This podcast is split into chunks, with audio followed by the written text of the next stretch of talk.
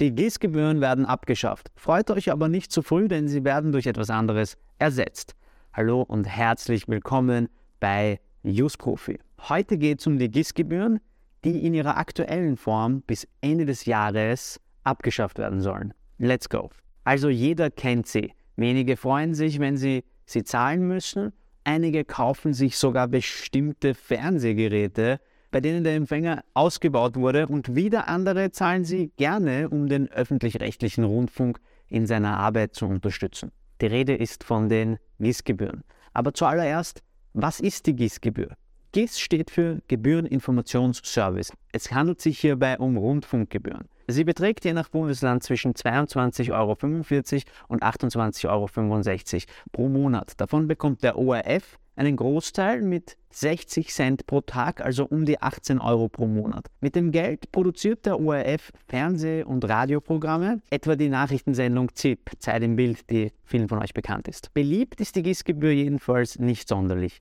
Vielleicht hängt das auch damit zusammen, dass die GIS-Leute wie Fahrscheinkontrolleure zu uns nach Hause kommen und kontrollieren wollen, ob wir Empfangsgeräte oder Empfangseinrichtungen wie Radio oder Fernseher betreiben, was eben bei vielen als unangenehm wahrgenommen wird, wenn diese GIS-Kontrolleure auch noch in die Wohnungen und Häuser hineinkommen wollen, was natürlich auch das Grundrecht auf Privatsphäre tangiert. Die gesetzliche Grundlage für die Gebühren findet sich im Rundfunkgebührengesetz, mit dem jedoch auch andere Gesetze verbunden sind. Dazu gehören etwa das ORF-Gesetz, das Rundfunkgebührengesetz, das Kostenförderungsbeitragsgesetz und in Bezug auf die Landesabgaben auch noch einige Landesabgabengesetze. In Wien etwa, in Wien etwa das Wiener Kulturförderungsbeitragsgesetz und in Niederösterreich zum Beispiel das Niederösterreichische Rundfunkabgabengesetz. Diese gesetzlichen Grundlagen sollen sich jetzt mit Jahresende 2023 jedoch ändern. Das Aus für die Gießgebühren in ihrer jetzigen Form scheint fix zu sein.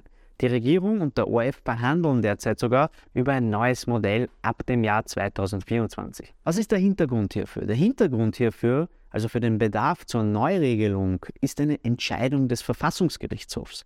Der Hintergrund hierfür, also für den Bedarf für eine Neuregelung der gesetzlichen Grundlagen, ist eine Entscheidung des Verfassungsgerichtshofs.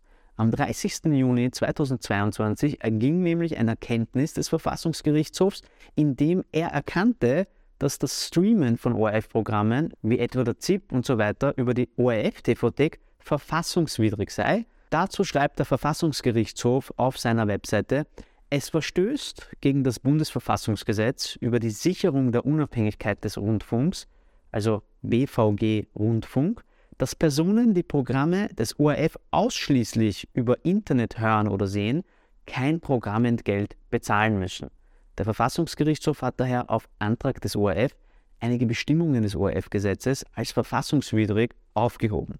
Die Aufhebung tritt mit Ende 2023 in Kraft. Das Erkenntnis des Verfassungsgerichtshofs verlinke ich euch auf jeden Fall, falls euch Fahrt ist und ihr Lesestoff braucht. Das ist übrigens auch ein guter Zeitpunkt, ein Like zu hinterlassen und den Kanal zu abonnieren. Aber was folgt nun dem aktuellen Gebührenmodell?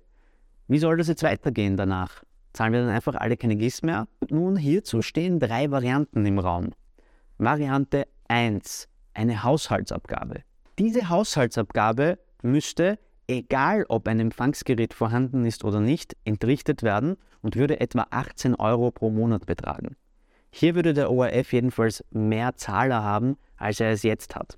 Ob das aber fair ist, wenn man einen Haushalt ohne Fernseher, Radio und Laptop führt würde ich gerne von euch in den Kommentaren wissen. Immerhin hat ja schon fast jeder ein Handy und ein Laptop und das Streamen soll ja in Zukunft laut Verfassungsgerichtshof auch inkludiert sein. Variante 2.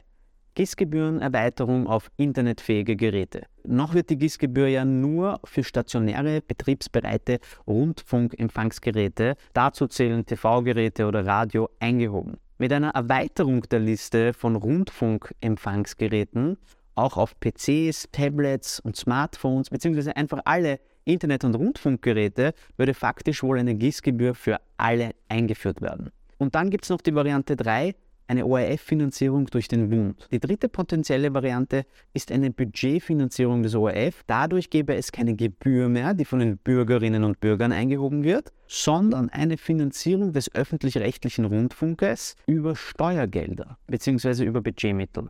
Was die Bürger dann über die Steuern bezahlen würden, also bloß indirekt. Und damit der ORF dann nicht von den jeweiligen Regierungen, die gerade an der Macht sind, abhängig ist, müsste ein indexiertes, festgeschriebenes Jahresbudget durch eine Zweidrittelmehrheit im Nationalrat dafür vorgesehen werden, beziehungsweise müsste es diese dafür geben. Was sagt ihr dazu?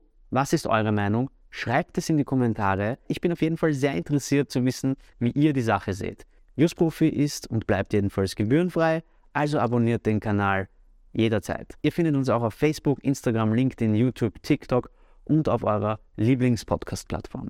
Mein Name ist Boris und das ist Newsprofi. Bis zum... Oh, da hat, glaube ich, jemand an der Tür geläutet.